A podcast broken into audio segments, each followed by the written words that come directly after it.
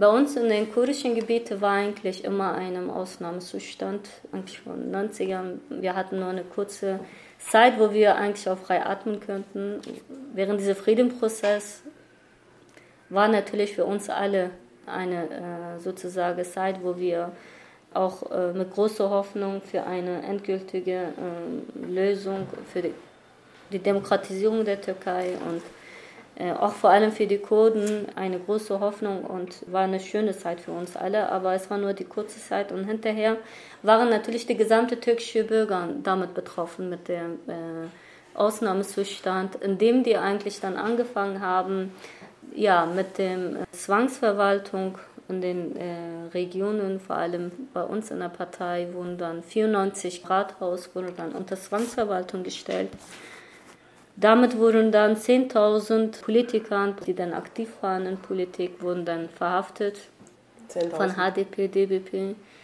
Und natürlich äh, darunter waren auch 54 Bürgermeister, Bürgermeisterinnen, die immer noch inhaftiert sind unsere Parteichef und Chefin wie Selahattin Demirtas und Figen Sekta, weitere äh, zehn Abgeordnete, die immer noch inhaftiert sind. Es sind natürlich heute, können wir sagen, eigentlich 60, 70 Prozent der türkischen Bevölkerung damit betroffen durch diese antidemokratischen Taten von der AKP-Regierung. Es trifft heute nicht nur die kurdische Bevölkerung, sondern heute ist das für die gesamte türkische Bevölkerung, auch für alle Bevölkerung, die dort in der Türkei leben, äh, wirklich eine schwierige antidemokratische Politik, die dort jetzt geführt wird. Aus dem Grund ist es natürlich auch jetzt mit den Wahlen in der Türkei, mit den Vor äh, Frühwahlen, durch wieder die Entscheidung von der AKP-Regierung, ja, die Städte wurden nämlich zerstört. Es mussten 500.000 Menschen in den kurdischen Gebieten vor allem wurde gesegelt, dass die deren Städte Häuser verlassen. Viele sind ohne einem Dach jetzt in Zelten, weil alles, was um Frauenkampf angeht, ob das eine für die gesamte Bevölkerung, diese ganzen Sachen, die man erreicht hat, wurde komplett wieder alles sozusagen zu beseitigen. Vor allem die Taten oder die Leistungen von dem Zwangsverwaltung, also von der Treu Treuhändler von dem Stadt. Die erste Leistung, die dann auch gemacht haben in den Regionen, war, dass die, die Frauenverein erstmal geschlossen haben. Also man hat dann direkt auch in den Kindergarten wurden vorher mehrsprachig, wurde dann natürlich auch an den Kindern äh, gegeben, aber jetzt wird das nur noch türkisch, arabisch. Viele wurden in Korankurse äh, nur gewandelt, umgewandelt. Schulen, es gab kurdische Schulen, die wir dann auch gemacht haben die wurden dann direkt geschlossen oder auch äh, wieder anders genutzt, wie die eigentlich eher das System von Erdogan.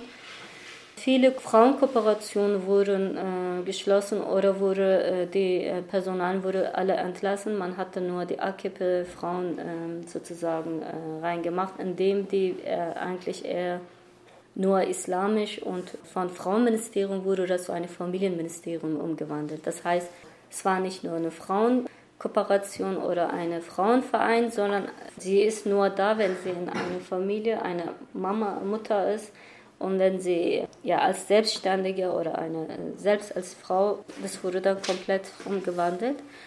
Deswegen sagen wir auch, Zurzeit kann man eigentlich in der Türkei äh, wenig von Rechte, also eigentlich gar nicht mehr von Demokratie reden.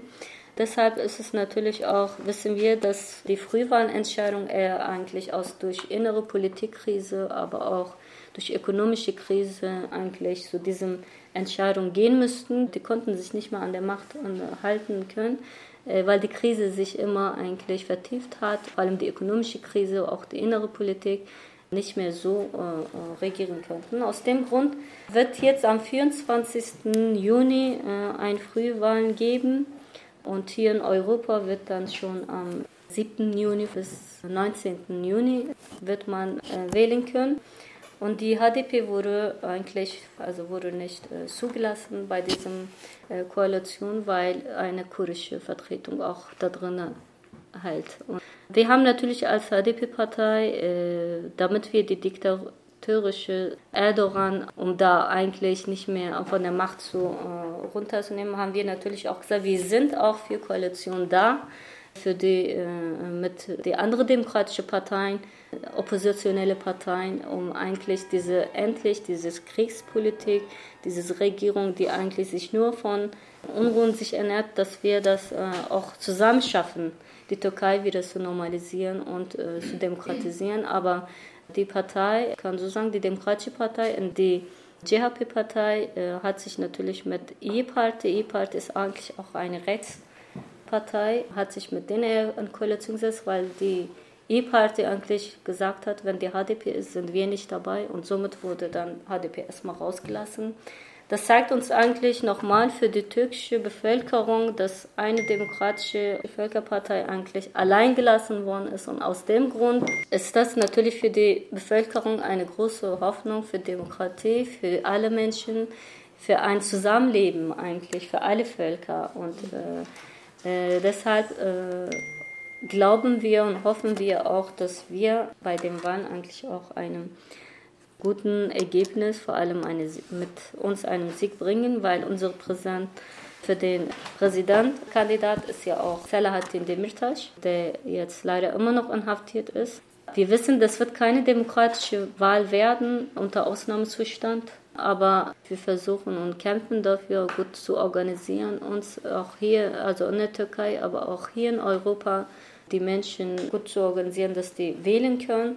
Und natürlich ist der Druck in der Türkei vor allem sehr groß auf die Bevölkerung, weil das unter Ausnahmezustand, weil es immer noch vom Militär eigentlich belagert ist. Deshalb ist es natürlich auch sehr wichtig, dass die Wahlbeobachter vor allem dort sind, weil vielleicht konnte man damit vielleicht etwas verhindern, dass da viel ja, durch den Druck und dass die Menschen dort da etwas gedroht sind, dass man das vielleicht, ja, indem man dort ist, sich mit denen zu solidarisieren und natürlich auch wegen der Sicherheit von den Wahlen ist es wichtig.